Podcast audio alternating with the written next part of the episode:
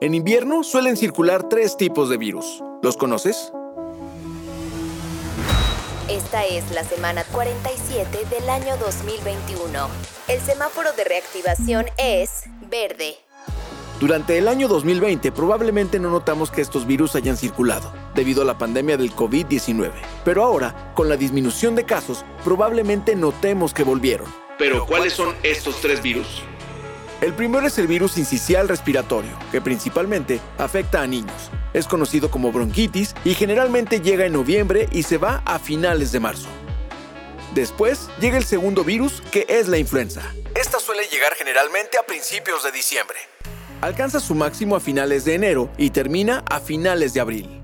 Al mismo tiempo, pero a finales de diciembre, llegan los coronavirus. En plural, porque ahora sabemos que existen distintos tipos.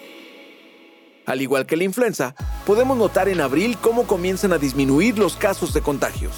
Hoy sabemos que en el 2020 no notamos a la influenza porque se vio apagada por el coronavirus, debido a la gran cantidad de virus que existía tanto en el hemisferio norte como en el sur. Sabemos que el virus seguirá aquí en México con brotes regionales o locales, pero este se volverá estacional junto con los virus catarrales, que ya suelen circular.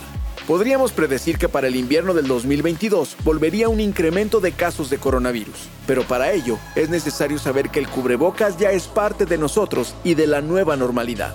Ya no existe una temporada en la que no podamos usarlo, así como la vacuna de la influenza ya también forma parte de nuestras vidas. La nueva normalidad llegó para quedarse. Combate la desinformación y no compartas rumores. Recibe cada semana información verificada acerca del COVID-19. Suscríbete enviando un WhatsApp al 477-919-0712. En COVID-GTO combatimos la desinformación. Si quieres saber más, mantente al día a través de la página de la Secretaría de Salud de Guanajuato.